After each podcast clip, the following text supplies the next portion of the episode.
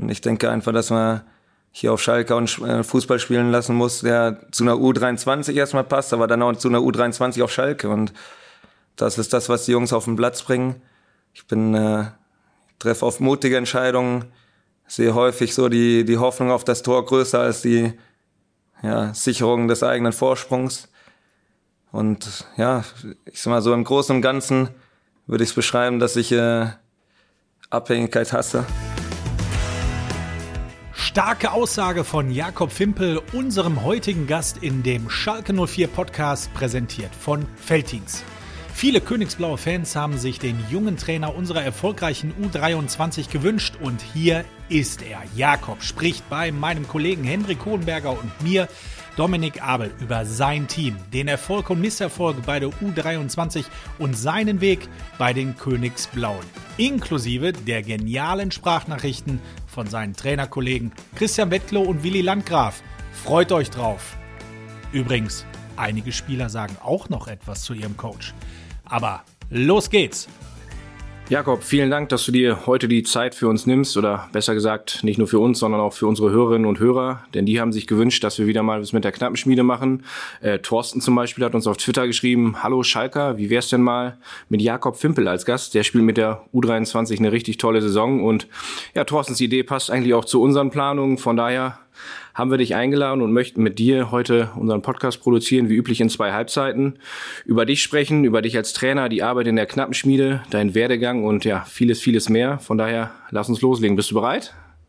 Ja, natürlich. Dann äh, danke erstmal Thorsten. Ich habe mich mit, mit allem, was ich habe, dagegen gewehrt, aber da konnte ich dann nichts mehr machen. Wenn das der Wunsch ist, dann bin ich gerne hier und äh, danke für die Einladung.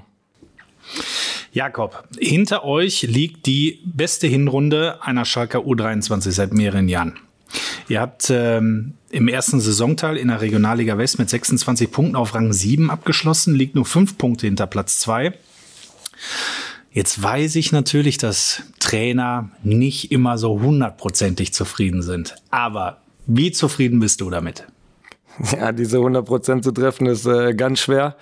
Äh, vor allem, äh, weil man natürlich auch einen Anspruch hat an, an sich selber, an seine eigene Mannschaft.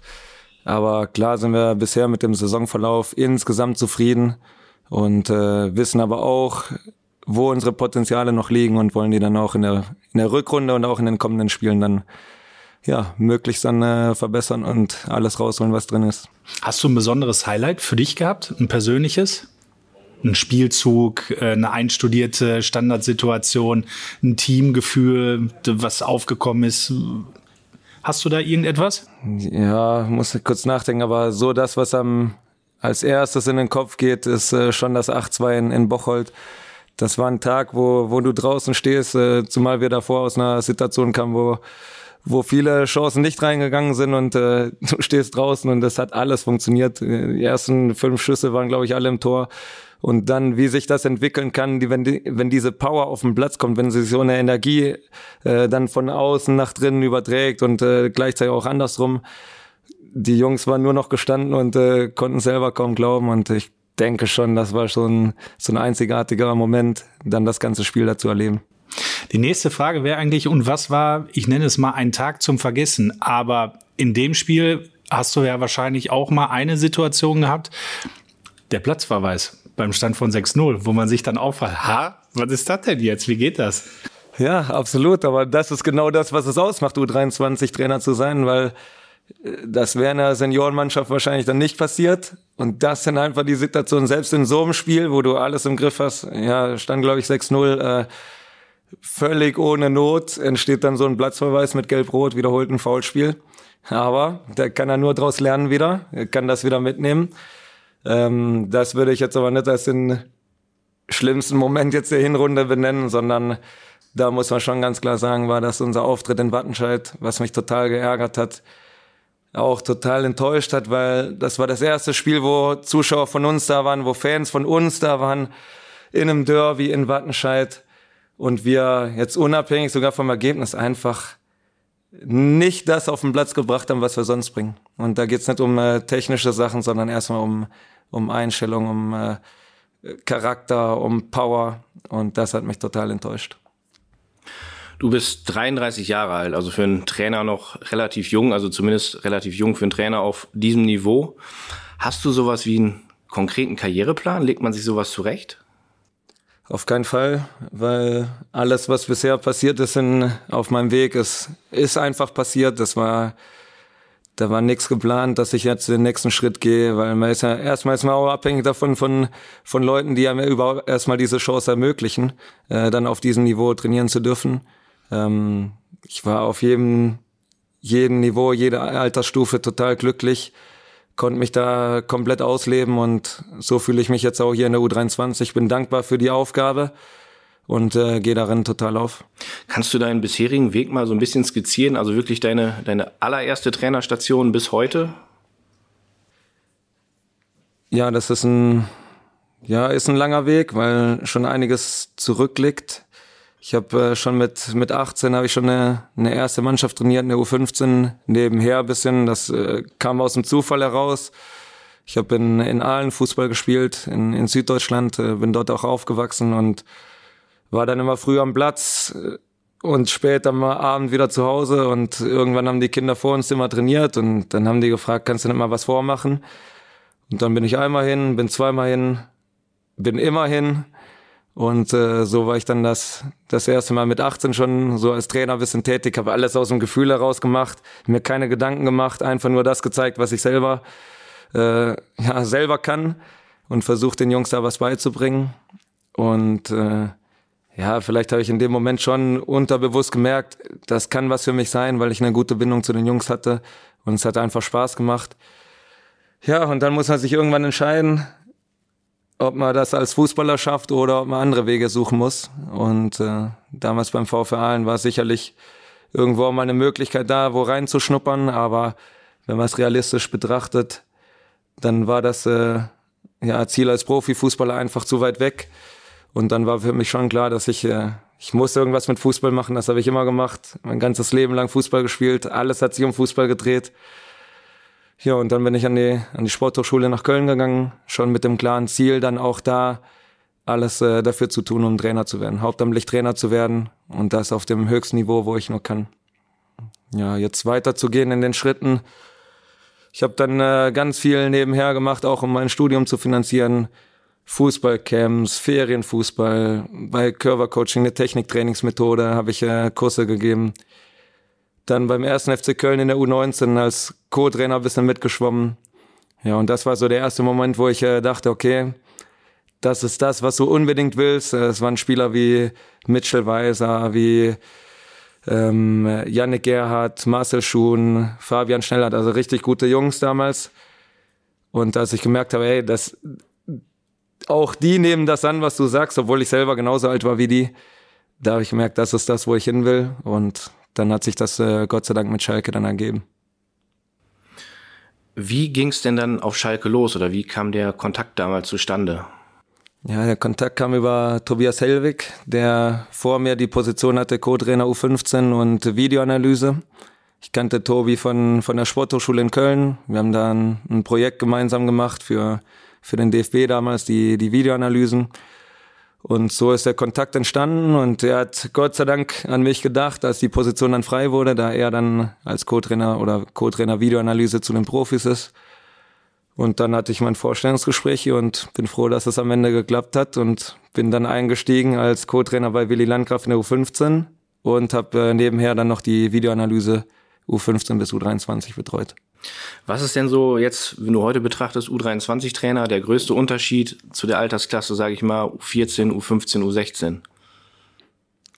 Der größte Unterschied ist, dass die Verantwortungsbereiche sich drehen. Also in der U15 hast du andere Verantwortlichkeiten gegenüber den Jungs, äh, andere Themen, andere Gesprächsthemen auch, andere Inhalte als in der U23. Und äh, das ist das, was mir einfach im Moment total Spaß macht, dieses voller Fokus, du hast äh, keine Nebenschauplätze mehr, sondern es ist einfach nur noch Fußball und der letzte Schritt in, in Profifußball.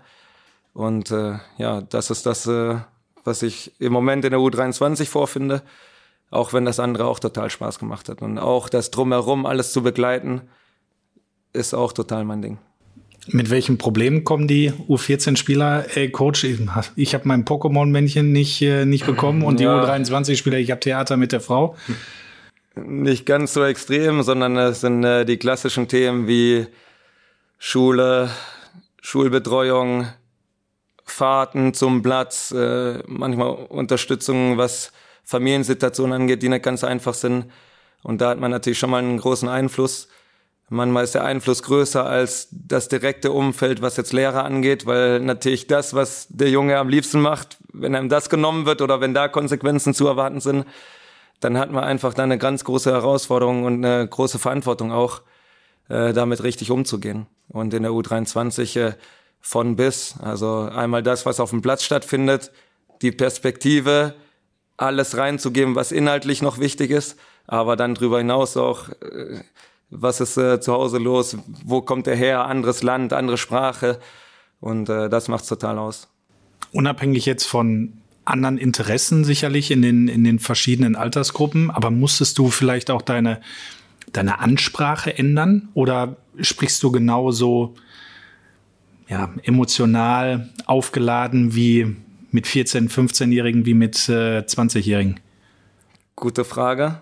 Habe ich nie drüber nachgedacht ich glaube, es passiert einfach. Also ich habe mir nie Gedanken gemacht, jetzt äh, habe ich andere Jungs vor mir und jetzt spreche ich so, sondern es passiert aus der Situation, ich spreche einfach und hoffe, dass es ankommt. Einige deiner Spieler kenne ich schon sehr, sehr lange. Ja, das stimmt. Die hast du nämlich schon in der U14 trainiert. Und zwei Jungs, also nicht, dass wir recherchiert hätten, weißt du, aber zwei Jungs, die, die sind uns quasi wochenlang hinterhergelaufen, als sie erfahren haben, dass du hier im Podcast sitzt. Die wollten unbedingt, wollten die halt was wissen und wollten dir schöne Grüße bestellen. Hören wir mal eben zu. Alles klar. Hi, hier ist Gideon. Hey, hier ist Justin. Und wir hatten dich ja schon vor längerer Zeit als Trainer, um genau zu sein, in der U14. Und äh, ja, unsere Frage ist, äh, wo waren wir anstrengender, in der U14 oder jetzt in der U23? Interessante Frage. Ja, danke erstmal für die Frage an die zwei Jungs. Welche beiden Jungs waren das? Justin Dreichel und äh, Gideon Gusi, die jetzt äh, schon ganz lange bei uns sind, sind damals in der U14 neu gekommen ähm, und waren damals wie heute ja sehr aktive Spieler von Anfang an. Also Gidi und Justin als Neuzugänge hat man denen das damals nicht angemerkt, dass sie, dass sie neu in der Mannschaft sind, waren sehr selbstbewusst äh, Justin kam als Torwart neu, Gidi war Linksverteidiger und ja, die haben von Anfang an Spaß gemacht. Äh, Gerade bei den bei den Kleinen, wie wie giftig und agil Gidi war oder auch wie wie selbstbewusst und sicher Justin auch so im, im Mitspielen schon damals war. Ja, und dann ist natürlich extrem spannend, wenn man das dann nach ganz Jahren, langen Jahren wieder wieder sieht. Und ja, die Entwicklung ist äh, kann in, in alle Bereiche ganz unterschiedlich sein. Man hat immer so eine so ein Bild, was man vorher hatte und versucht das dann zusammenzusetzen, aber ist es manchmal gar nicht der richtige Weg, sondern man muss das dann annehmen, wie es dann jetzt in der neuen Situation ist. Und äh, ist ja völlig klar, dass sie sich dann in der Persönlichkeit weiterentwickelt haben, viel reifer sind und ja, freue mich sehr, dass sie jetzt wieder bei mir sind und dass ich sie wieder habe. Und wann waren sie anstrengender? Ganz klar eine U14. Auf jeden Fall. Da kommen dir aber schon ein, zwei Gedanken. Kannst du darüber sprechen, warum du das so sagst? Ach, gar nichts Konkretes, aber ach ja, da musst du ganz oft hinterher fragen, wartest auf Rückmeldungen, dann äh, da waren äh, sicherlich noch andere Geschichten, aber ich würde sagen, sie waren auch noch lustiger in der U14, also lustiger und anstrengender, ähm, aber ist ja normal, dass man mit dem Alter dann das Ziel wird klarer und dann ist der Fokus ein anderer. Dann lass uns doch in der Zeit bleiben. Du hast es gerade schon gesagt, als du hier auf Schalke angefangen hast, äh, warst du Co-Trainer und in der Analyse tätig. Ähm, und Willi Landgraf war dein Chef sozusagen. Ähm, heute ist es genau andersrum. Du bist verantwortlicher Coach und äh, Willi Landgraf ist äh, einer deiner Assistenten. Wie ist euer Verhältnis? Ja, mit, mit Willi, äh, uns verbindet einfach extrem viel. Wir sind jetzt über, ich glaube, zehnte Saison, würde ich jetzt sagen, ist, ist das bei mir. Also jetzt das zehnte Jahr dann, dass wir zusammen sind. Und das war bei ihm einfach, vom ersten Moment hat das gepasst. Also vom ersten Anruf, vom ersten Treffen.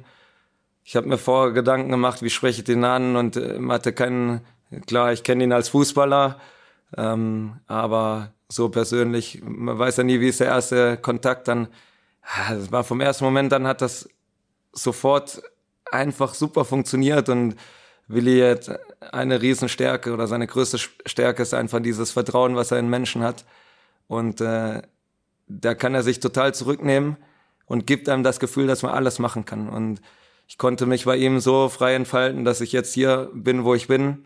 Ansonsten wäre ich sicherlich nicht hier, weil er mir diese Freiheiten gegeben hat. Und ja, das schätze ich an ihm äh, total. Und egal in welchen Positionen wir waren, äh, ich wollte nie weg von Willi, weil äh, das war so für mich das Paradies. Aber irgendwann ist es dann passiert, dann, als ich dann in die U17 ging, was auch ein guter Schritt war. Aber egal in welchen Positionen wir waren, wir, wir haben uns jeden Tag gesehen, machen auch privat ab und zu was mit unseren Kindern und dementsprechend verbinden uns da schon mehr als jetzt nur das Training in der U23. Ja, wenn man Willi kennenlernt, der nimmt einem ja auch sofort dieses, dieses Gefühl, dass man halt sagt, okay, ich muss mich zurücknehmen oder sonst irgendwas. Ähm, Ganz genau. Ne? Also er wird dir wahrscheinlich schon direkt anpinnen, wenn du sagst, irgendwie, ey, Grätsche, so beim ersten Kennenlernen, dann wird er dir schon sagen, was er davon hält. Aber ja, ein, ein, ein super Typ. Ähm, Zuhörer können sich ja nochmal unseren Podcast anhören. Dementsprechend äh, auch einer der Highlights definitiv. Und ja. Äh, ja, und deshalb weiß Willi natürlich, worauf es hier im Podcast auch ankommt. Auf die Sprachnachrichten. Ne? Wir hatten gerade schon die erste und ja, selbstverständlich hat er sich nicht nehmen lassen und grüßt dich auch. Was soll ich euch erzählen? Dafür reichte gar nicht die Sendezeit. Mein Jakob kenne ich schon länger als äh, alle im Verein. Na, war bei mir lange Co-Trainer, haben viele schöne Dinge erlebt waren in der Karibik. Oh, warte, habe ich gerade schöne Dinge gesagt? Stimmt, du konntest nicht so richtig schlafen in der Karibik.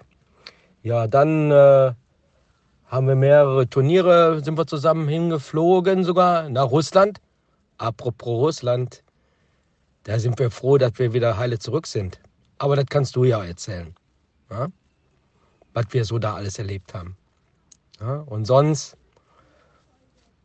kann ich nur positiv über Jakob sprechen. Aber dafür reicht auch nicht die Sendezeit. Ja? Wünsche dir viel Spaß da. Jo, erzähl. Ja, danke, Willi. Das ist ja noch harmlos, was du fragst. Da habe ich ja ganz anderes erwartet. Ja, Sprachnachrichten kann er wie kein Zweiter. Der kann keinen Text schreiben, aber Sprachnachrichten, da ist er der Größte. Die gehen immer ewig. Die musst du sofort immer auf 1,5 oder am besten auch 2 machen weil da ist auch mal zwischendrin ein bisschen Leerlauf drin. Was war in der Karibik los? Ja, Karibik. Du kannst den Willi nochmal einladen. Da muss er erstmal fragen. Das war mein erstes Jahr hier. Ja, war natürlich ein super Erlebnis. Wir sind mit dem 99er äh, Jahrgang damals zum Turnier kurz vor Weihnachten im Dezember äh, in die Karibik geflogen. Flug war schon äh, Wahnsinn mit zweimal umsteigen und mit den äh, 20 Jungs dann im Gepäck, 14, 15 Jahre. Mm, aber es war ein Riesenerlebnis. Also ganz tolle Erfahrung, internationale Vergleiche mit äh, spanischen Mannschaften, mit Jungs aus der Karibik. Da war eine abgestumpfte Palme noch auf dem Platz. Äh, als äh, Verpflegung hast du dann äh, so eine Bananenstaude da bekommen.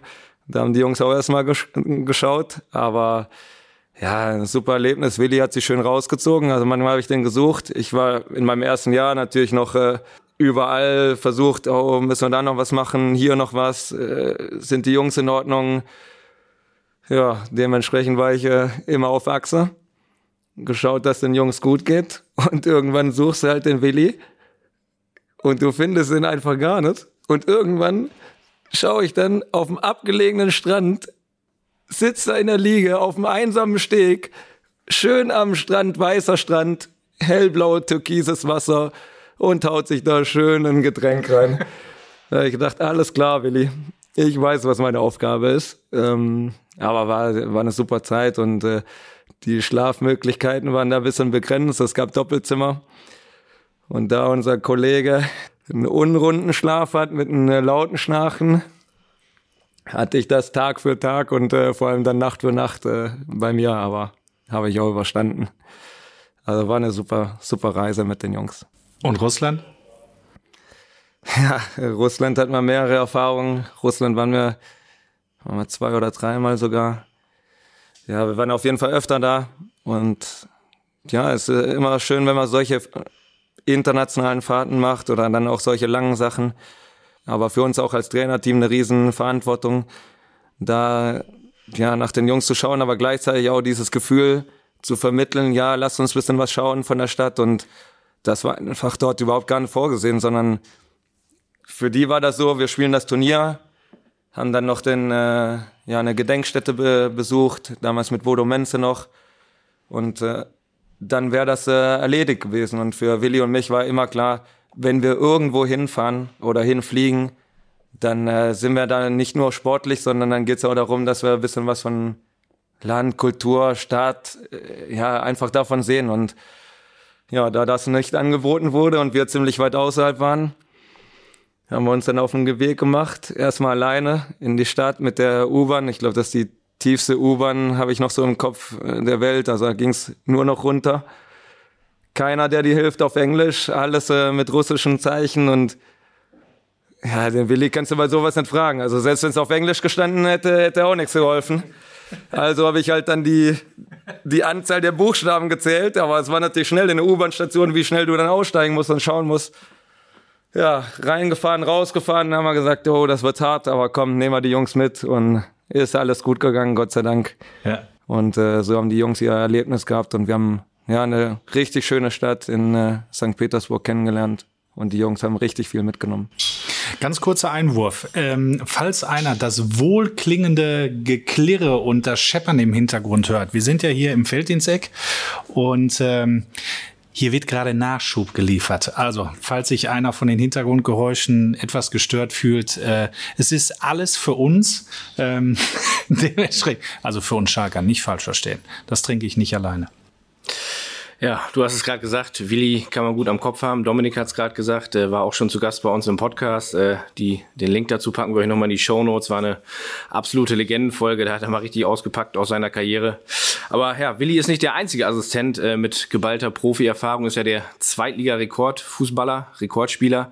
Ähm, aber du hast auch Thomas Waldoch, ein unserer Ehrenkapitäne, DFB-Pokalsieger, ähm, Christian Wettklo, der zig Spiele gemacht hat äh, im Profifußball, äh, Stürmercoach Martin Max, also einiges. Ähm, wahrscheinlich, wenn ihr jetzt irgendwie äh, ein Trainerturnier spielen würdet gegen die anderen Vereine, würdet ihr wahrscheinlich hier haushoch alles rasieren. Ähm, wie kannst du von deinem Trainerstab profitieren? Ja, für mich ist eine, eine super Situation. Viele stellen das immer kritisch in Frage. Das waren auch die, die ersten Gedanken, die die immer auf mich äh, zukamen. Oder das waren die ersten Fragen, die ich gestellt bekommen habe. Äh, einmal der Altersunterschied und dann die, ja, die unterschiedlichen Erfahrungen im, im Leben bisher. Aber für mich war es von Anfang an klar, dass ich äh, einfach von dieser Erfahrung brutal profitieren kann. Oder nicht nur ich, sondern die Spieler halt auch. Und äh, wir haben ganz viel Individualtraining, wir haben viele Kleingruppen, Positionstraining und wer kann es äh, besser erklären als einer, der selber erlebt hat? Also Martin als Stürmertrainer, da geht's nicht darum, äh, wie man den Ball aufs Tor schießt oder dass die 18 Mal aufs Tor schießen, sondern da geht's um äh, Momente, Blickkontakte, wann laufe ich los, wann ist das richtige Timing, welcher Schuss in welcher Situation. Und so geht's mit den anderen genauso. Also mit Betty als Torwarttrainer, der natürlich dann die, die Torhüter-Jungs unter sich hat, aber auch Thomas, äh, als Innenverteidiger, der ganz oft dann unsere Kette mit betreut, Willi mit den Flügelspielern und so sind alle dann äh, optimal versorgt und für mich ist eine absolute Luxussituation. Ich bin schon immer mit mit Profis, Ex-Profis sehr gut klargekommen. Ich habe guten Zugang zu denen. Vielleicht, weil ich selber einfach im, ja, im Herzen bin ich eigentlich Spieler oder weil ich so gern das, das Spiel spiele. Und ich glaube, dass wir da so weit gar nicht voneinander entfernt sind. Ja, du hast es gerade beschrieben, dass du auch gerne gerne spielst oder fast schon eher Spieler bist. Du machst auch viele Übungen vor, ne, im Training? Oder täusche ich mich da?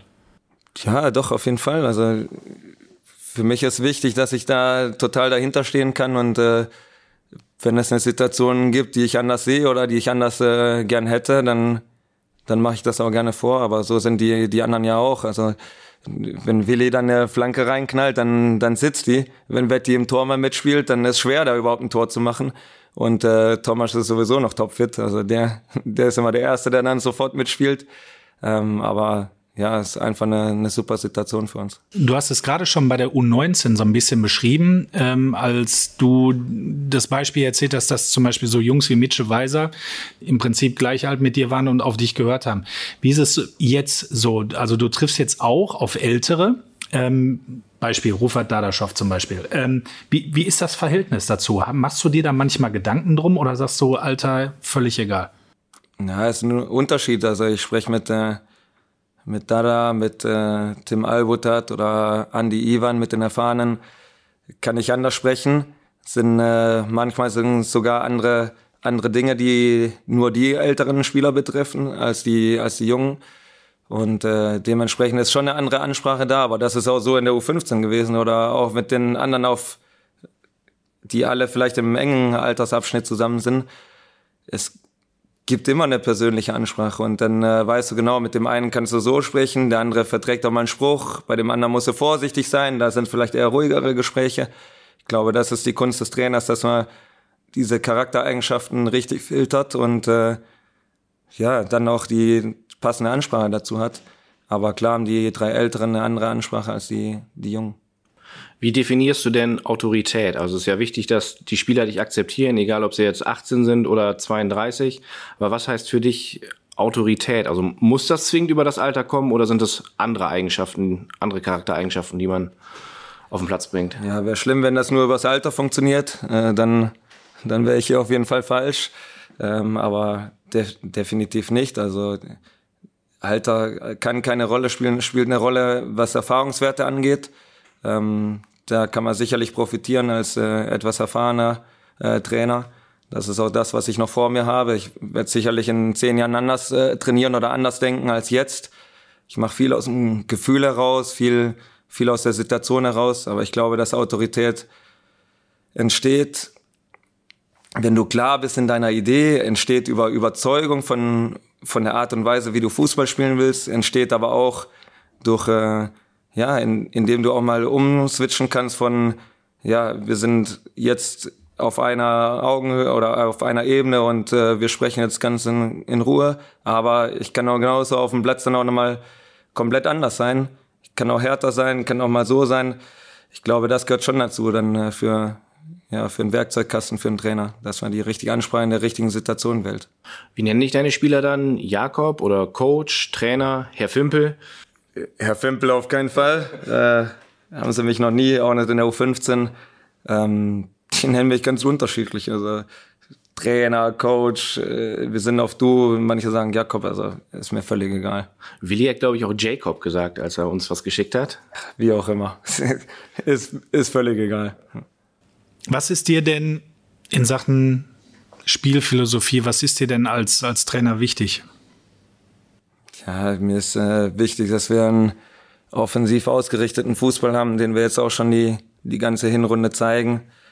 Ähm, gepaart mit einer sehr hohen Intensität gegen den Ball, einer hohen Lauffreude, Laufarbeit für die Jungs, äh, was sie aber auch machen. Und ich denke einfach, dass man hier auf Schalke und äh, Fußball spielen lassen muss, der zu einer U23 erstmal passt, aber dann auch zu einer U23 auf Schalke. Und das ist das, was die Jungs auf den Platz bringen. Ich bin äh, treffe oft mutige Entscheidungen, sehe häufig so die, die Hoffnung auf das Tor größer als die ja, Sicherung des eigenen Vorsprungs. Und ja, ich sag mal so im Großen und Ganzen würde ich es beschreiben, dass ich äh, Abhängigkeit hasse. Und dementsprechend will ich dem Gegner keine Zeit geben, irgendwo Ruhe auf dem Platz zu haben und dann äh, ja, irgendwann finden sie eine gute Lösung, sondern ich möchte möglichst äh, schnell Druck auf den Ball haben, dem Gegner keine Zeit geben, irgendwas zu überlegen. Und dann äh, habe ich schnell auch selber den Ball und kann selber das Spiel gestalten. Gibt es für dich ein Spiel in der Hinrunde, wo du sagst, das war mein Spiel, das war unser Spiel, das war Jakob Fimpel Fußball? Als komplettes Spiel immer schwer zu beschreiben, äh, weil, wie wir schon am Anfang gesagt haben, diese 100 Prozent ist immer schwer, äh, daran zu kommen ich würde es immer so beschreiben in Phasen. Also und auch da wieder unabhängig vom Ergebnis. Wir haben, glaube ich, gegen Lippstadt eine erste Halbzeit gespielt, wo wir, wo wir es sehr gut gemacht haben, wo wir einfach zu wenig Tore gemacht haben. Am Ende verlieren wir das Spiel sogar dann noch. Deswegen sage ich immer unabhängig vom Ergebnis. Bocholt war diese Zielstrebigkeit, diese, diese Power nach vorne richtig deutlich, dann auch in der letzten Konsequenz. Ja, ich würde sagen, es sind immer so Phasen, wo wir es gut gemacht haben, aber wo wir es noch nicht über den ganzen Zeitraum dann hinbekommen. Gibt es denn dann überhaupt das perfekte Spiel? Nein, das perfekte Spiel wird es nicht geben, aber ich weiß auch gar nicht, ob das das Ziel sein muss, das perfekte Spiel. Aber man, man kann äh, zumindest die, die Zeiträume, wo man richtig gut ist, die ausdehnen, so, so lange wie möglich äh, aufrechterhalten und vor allem muss man halt äh, diese Phasen dann auch noch zielstrebiger nutzen. Also ich glaube, das ist unser Potenzial, was wir haben, dass wir diese Phasen dann auch mit Toren belohnen, dass wir noch zielstrebiger nach vorne sind, dass wir in der letzten Konsequenz besser sind, äh, weil wir genug Situationen haben, um Tore zu machen. Das sind so die Schritte, die wir jetzt gehen wollen, aber das perfekte Spiel, dem laufe ich jetzt nicht unbedingt hinterher, weil ich weiß, dass wir davon weit weg sind. Die nächsten Fragen, die stellen nicht wir, die stellen auch nicht deine Co-Trainer, nicht deine Spieler, die stellen nämlich unsere Fans. Wir kommen zu unseren Instagram-Fragen. Wir haben äh, vor einigen Tagen in der Insta-Story zu Fragen an dich aufgerufen.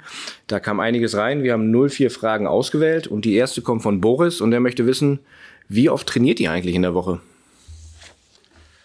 Ja, ist schon umfangreich. Also wir haben äh, einen Rhythmus wie die Profis, trainieren oft äh, parallel, haben dann äh, meistens einmal in der Woche zweimal Training und ansonsten ist äh, so gut wie jeden Tag Training.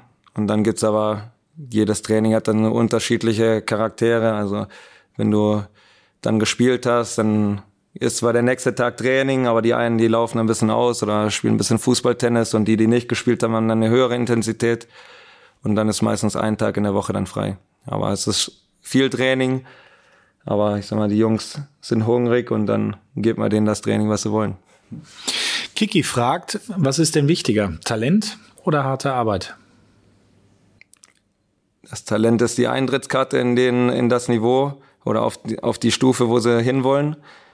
Und die, die harte Arbeit ist das, was du brauchst, um, ja, um dann diesen Sprung zu schaffen. Also allein mit harter Arbeit, ohne jeden Funken Talent für Fußball, wird's nix. Aber es wird sicherlich auch nix, wenn du der beste Fußballer bist und dafür nichts tust. Die nächste Frage kommt von Jürgen und die finde ich super, denn die hatten wir auch auf dem Zettel. Einige Profiklubs haben keine U23 mehr. Warum ist diese Mannschaft aus deiner Sicht aber sehr wichtig? Am Ende muss das jeder, jeder Verein für sich, äh, ja, für sich entscheiden. Es, auch da gibt es unterschiedliche Herangehensweise oder Ziele. Manche arbeiten viel mit Ausleihgeschäften, und versuchen da ihre Jungs dann so auf das äh, letzte Niveau zu bringen. Aber ich glaube, dass wir hier auf Schalke brutal profitiert haben, allein jetzt die, die letzten Jahre auch von der U23. Ähm, allein wenn wir jetzt sieht, ein Henning Matriciani, der spielt, den würde es so nicht geben, wenn es keine U23 gibt. Aber da gibt's noch äh, ganz viele andere Beispiele, aktuelle Beispiele, äh, die jetzt bei den Profis sind. Und ich hoffe auch, dass es dann zukünftige Beispiele gibt von den Jungs, die jetzt bei uns spielen und dann hoffentlich die nächsten Jahre bei uns in den, in den Profikader rutschen. Serkan fragt, welche Trainerlizenz hast du eigentlich und wie zeitaufwendig ist ein Lehrgang? Ja, aktuell habe ich die A-Lizenz und hoffe, dass ich dann äh, irgendwann mal zeitnah auch äh, in den Fußballlehrer reinkomme, um dann die letzte Lizenz machen zu können. Ja, Lizenzen sind äh, zeitaufwendig auf jeden Fall, wobei ich die A-Lizenz auch schon ja, ich glaube vor neun Jahren oder als ich hier angefangen habe, dann auch schon erledigt hatte. Dementsprechend kam jetzt da wenig auf mich zu, aber der Fußballlehrer wäre dann schon nochmal ein, ja, ein ordentlicher Zeitaufwand, der dann fast über ein ganzes Jahr geht. Werbung. Kennt ihr schon unseren offiziellen zahnmedizinischen Partner Dr. Schlotmann? Seit mehr als 33 Jahren besteht das Familienunternehmen in Dorsten und bietet dort mit einer zahnmedizinischen Tagesklinik, dem Dr. Schlotmann Dental Spa, einer kieferorthopädischen Abteilung, einem Meisterlabor für Zahntechnik und dem Dr. Schlotmann Kids Club alle zahnmedizinischen Disziplinen unter einem Dach. Neben dem Mutterschiff in Dorsten hat Dr. Schlotmann weitere Standorte im gesamten Schalker Einzugsgebiet, auch in Gelsenkirchen. Deshalb setzen auch einige unserer Spieler auf Dr. Schlotmann und sind begeistert. Ihr wollt mehr über Dr. Schlotmann wissen? Dann klickt auf www.dr schlotmann.de. Werbung Ende. Jakob, gibt es einen Trainer, dem du nacheiferst? Habe ich auch schon oft bekommen, die Frage. Und okay, dann streiche. Wir wollen ja keinen langweilen. Nein, nee, jetzt sag mal. Ja, jedes Mal, wenn ich äh, die Frage bekomme, denke ich drüber nach, aber ich finde keinen. Also es gibt für mich jetzt keinen, wo ich äh, sage, das ist mein Vorbild und äh, da versuche ich möglichst viel rauszunehmen oder zu kopieren oder genauso zu spielen. Wie ich am Anfang schon gesagt habe, ich, ich bin ein Trainer, der viel so aus dem seinem eigenen Gefühl macht, aus seiner eigenen Überzeugung macht. Aber was ich natürlich schon mache, ist so auf Top-Niveau Szenen rausfiltern, Spielweisen, Art und Weise zu Torschossen zu kommen. Und äh, da gibt's Muster, die ich mir dann schon eineigne oder versuche dann auf meine Mannschaft zu übertragen. Das auf jeden Fall. Und da gibt's natürlich äh, richtig gute Trainer auf der Welt.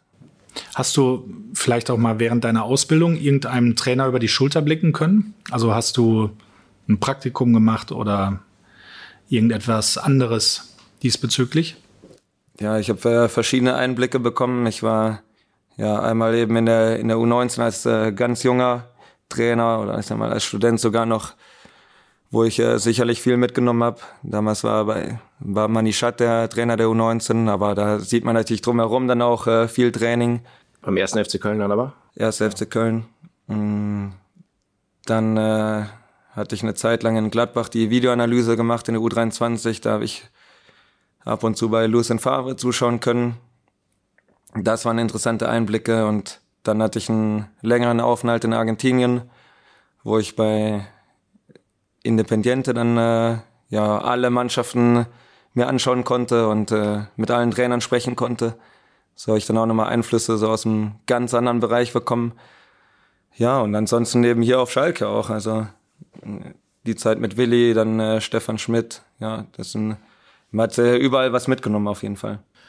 Unser letzter Gast im Podcast war Dominik Drexler. Das ist eine Folge, die du auch gehört hast, hast du uns im Vorgespräch erzählt. Und Domme hat zu uns gesagt, dass er ja gerade auch eine Trainerausbildung macht. Er macht die B-Lizenz, weil er nach seiner aktiven Laufbahn als Trainer tätig sein möchte. Und äh, was ich ganz spannend fand, er hat gesagt, er hat so ein kleines Büchlein, wo er sich viele Sachen aufschreibt. Und du hast gerade auch gesagt, dass du Sachen, die dir gefallen, dass du die für dich übernimmst. Hast du sowas, dass du auch so ein Notizbuch hast, dir vielleicht Standardsituationen notierst oder vielleicht, wenn du mal eine, eine, gute Ansprache mitbekommen hast, dass du aufschreibst und für dich verfeinerst und dann auch anwendest? Ja, habe ich äh, auf jeden Fall gehört, die Folge und ja, hat mich gefreut, dass er da schon sehr reflektiert ist und glaube ich auch schon ganz, ganz weit ist in seiner Idee, äh, Trainer zu werden, hat sich zumindest so angehört. Ähm, ja, bei mir ist es gar nicht so, dass ich mir da groß was aufschreibe, sondern wenn ich was habe, was ich sehe, schneide ich es raus, dann habe ich es präsent, aber vieles äh, geht einfach in meinen Kopf und dann bleibt das irgendwo da drin. Ich muss mir dann auch nichts groß aufschreiben, sondern dann entsteht das vielleicht wieder aus dem Gefühl heraus, dass das mal wieder dann hochkommt. Aber das, was ich jetzt äh, gezielt dann auf dem Platz mache, da habe ich dann oft ein Video. Und äh, so ist es dann einfach abgespeichert und dann finde ich das auch wieder. Ursprünglich hättest du die U23 ja zum Beginn der laufenden Saison übernehmen sollen, aber dann bist du ja ein bisschen früher eingestiegen, denn die Truppe war unter deinem Vorgänger so ein bisschen in den Abstiegsstrudel geraten und ähm, da musste dann gehandelt werden. Was ging dir durch den Kopf, als dann die Anfrage kam, Jakob, kannst du sofort übernehmen und nicht erst zum 1.7.? Ja, war eine, eine schwierige Phase auf jeden Fall, weil weil es dann vorher schon klar war, dass ich die, die Mannschaft dann zum, zur neuen Saison übernehmen darf.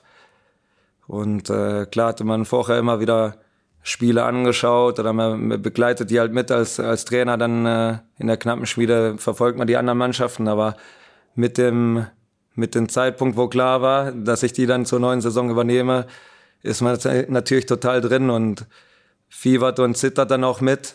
Die Spiele waren oft so, dass man hätte auch gewinnen können, wo dann äh, leider am Ende doch wieder null Punkte waren. Ja, und dann äh, kam am Ende die Situation, wie sie kam. In der Situation habe ich dann gar nicht mal groß nachgedacht, weil das ging so schnell. Da war Anruf, ich weiß gar nicht, war eine Nacht noch dazwischen, Training und dann war das nächste Spiel gegen Homberg. Da waren, das waren vier Tage noch Zeit oder so. Ich, ich habe es gar nicht mal im Kopf. Und ich glaube, es war auch gut so, dass man gar keine Zeit hatte, groß äh, nachzudenken, sondern man war einfach jetzt sofort in diesem Strudel drin und dann gab es nur noch ein Ziel, Klassenhalt und alles dafür zu, zu tun. Ja, und dann war das meine Aufgabe bis Saisonende. Und äh, da muss man aber trotzdem nochmal sagen, ich glaube, der, der größte Faktor, warum wir es geschafft haben, war, weil der Thorsten Fröhling es geschafft hat, unabhängig jetzt von den Punkten, einfach eine Mannschaft auf dem Platz zu haben. Die waren erstmal fit und die waren untereinander total gut. Also wir hatten eine richtig gute Geschlossenheit im Team, trotz dieser Lage, was überhaupt nicht selbstverständlich ist. Und dementsprechend war es dann schwer, zwar diese letzten Spiele zu reißen, aber die Basis war gut. Und das war der Faktor, warum wir es geschafft haben. Wer hatte ich damals angerufen? Matthias Schober oder Peter ja. Knebel? Schobi hat mich dann angerufen und dann äh, ja, ging es ganz schnell und dann stand ich schon vor der Mannschaft. Wie wichtig ist aus deiner Sicht der Teamgeist? Ja, das ist das, was einen trägt. Das ist das, äh, wo alles entstehen kann. Äh, wenn du einen verstrittenen Haufen hast, dann äh, ist es extrem schwer, Überzeugung überhaupt in die Mannschaft zu bekommen, weil am Ende spielen dann die elf, die sind vielleicht auch gar nicht mal so untereinander gut. Und die, die reinkommen, die stehen auch nicht mal dahinter. Also für mich unfassbar wichtig. Ich glaube, dass wir dafür auch recht viel tun durch die Art und Weise, wie wir, wie wir trainieren. Aber der Rest machen die Jungs dann in der Kabine und ich bin sehr froh, dass wir, dass wir da mit Alvo, Dada und äh, Andi, die drei älteren Jungs, äh, welche haben, die das total im Griff haben und ja, aus meiner Sicht ist das äh, bisher eine sehr gute Konstellation zusammen. In der Trainerkabine sollst du ja auch für einen guten Teamgeist sorgen. Also haben wir zumindest gehört, hat uns jemand geflüstert. Ähm, und zwar dein Torwarttrainer Christian Wettklo. Der hat ja, uns nämlich klar. was zugeschickt. Du lehnst dich schon zurück, lachst. Also hören wir mal rein, was er uns geschickt hat. Ja, der Jakob macht ja sehr gerne andere Menschen nach. Auch äh, ja, viele aus unserem Staff beziehungsweise ähm, ja auch äh, andere Trainer und äh, von daher hätte ich gerne mal gewusst, wie oft er mich nachmacht, wenn ich nicht da bin, beziehungsweise wie er mich nachmacht, weil das habe ich ja noch nie mitbekommen, beziehungsweise noch nie gehört und äh, das würde ich jetzt gerne vom Jakob mal hören, wie er mich äh, nachmacht. Ja, jetzt bin ich gespannt. Also das hört sich so nach Stand-up-Comedian an, abseits oder vor und nach den Trainingseinheiten, wenn man auch mal abschalten kann. Auf keinen Fall, aber wir haben äh, insgesamt haben wir viel Spaß äh, in der Trainerkabine oder wenn wir zusammen sind. Und der Betty ist dann natürlich auch immer Teil davon, weil er natürlich auch viel hergibt äh, durch seine ganzen, ja, durch seine Auftreten, durch seine Aktionen. Ähm, er hat mir schon angedroht, dass er eine Frage hat für mich ja, wie ich ihn nachmache, jeden Tag, weil er jeden Tag Futter gibt. Ähm, aber da geht's gar nicht so viel um, um sein Verhalten auf dem Platz, sondern eher das, was er, was er oben dann von sich gibt. Aber ich glaube, das ist hier der falsche Ort, um das jetzt hier rauszuhauen. Das belassen wir besser bei uns in der Trainerkabine. Das ist aber trotzdem, obwohl du nicht die Geheimnisse verrätst, ein guter Schlusspunkt. Zeigt ja auch wieder, wie du tickst und dass du halt sagst, Spaß muss sein, aber gewisse Dinge müssen einfach in der Kabine bleiben und äh, da muss man auch andere Leute schützen. Ist ja auch eine Charaktereigenschaft von dir und äh, dementsprechend erste Halbzeit vorbei. Wie hat's dir gefallen? Ja, sehr gut. Dankeschön. Ja, passt. Fragen in Ordnung oder müssen wir noch weiter bohren? Ja, ich bin gespannt, was kann noch kommen. Betty war schon, Willi war schon, jetzt kann mich nichts mehr schocken. Na, wer weiß, wer weiß. Halbzeit beim Schalke 04 Podcast. In der nächsten Woche geht's weiter hier im Felddiensteck in unserem königsblauen Wohnzimmer. Mein Kollege Dominik Abel und ich, Hendrik Hohenberger, freuen uns auf die Fortsetzung des Gesprächs mit unserem U23-Trainer Jakob Fimpel. Wenn ihr die Folge nicht verpassen möchtet, abonniert uns am besten direkt bei Spotify, Apple Podcast oder wo auch immer ihr Podcasts hört falls ihr das nicht schon längst gemacht habt. Und wenn ihr Lust habt, lasst gerne eine Bewertung da. Wir freuen uns auf euer Feedback. Glück auf, bis zum nächsten Mal.